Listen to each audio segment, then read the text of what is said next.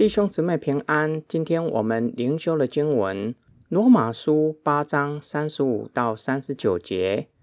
谁能使我们与基督的爱隔绝呢？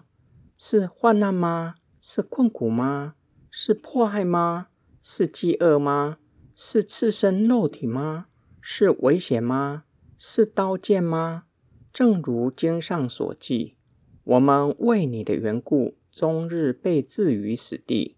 人看我们如将宰的羊，然而靠着那爱我们的，在这一切事上，我们都得胜有余的。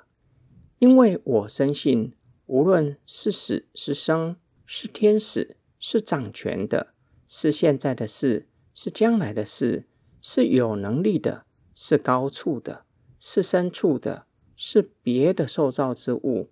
都不能叫我们与神的爱隔绝。这爱是在我们主耶稣基督里的。保罗列出七项基督徒所面对的患难，不是因为犯罪而受苦，而是为了信仰的缘故，更可以说为了主的缘故，持续面对患难。保罗以七项代表各种的患难，这七项患难。代表的是外在的逼迫、危险和刀剑，甚至到了随时都有可能失去性命的地步。赤身肉体有可能指贫穷，也有可能指十字架的刑罚。受刑人是赤身肉体被钉在十字架上，也代表着内心的内在的患难、困苦。这个字词。传达患难，让人的心灵感到无路可走。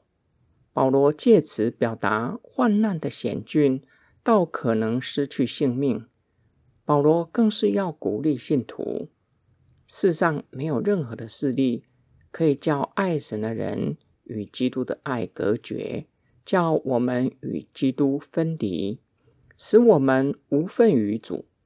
保罗鼓励为信仰受苦的人。要依靠基督，他的爱会安慰、保护爱主、侍奉神的人，叫我们在一切的事上得胜有余，不被外在和内在的患难打倒，失去信仰，反而更加站立得稳。我们需要留意，不是靠自己得胜有余，而是神决意拯救我们到底，就会拯救到底。没有任何的势力可以抵挡上帝完成他的旨意。保罗列出十种的势力，也是表达各种，甚至于完全的意思。无论是看得见或看不见的，是现在正在抵挡的，或是将来的抵挡势力，即使他们可以杀害我们的性命，然而这些的势力。只不过是其他受造物罢了，岂能与创造的主为敌？无论黑暗的势力有多大的能力，都无法叫我们与基督分离。今天我们的默想跟祷告，我惧怕什么？我惧怕的对象有什么能力可以叫我们惧怕呢？谁才是我们真正要惧怕的？世人怕东怕西。就是不怕创造生命的主宰，并且不将荣耀和感谢归给他。基督徒若是惧怕上帝以外的事物，就是看这些的事物比上帝伟大，更加的令人感到敬畏。我们若是害怕地狱的刑罚，来到教会，想要躲避地狱的刑罚。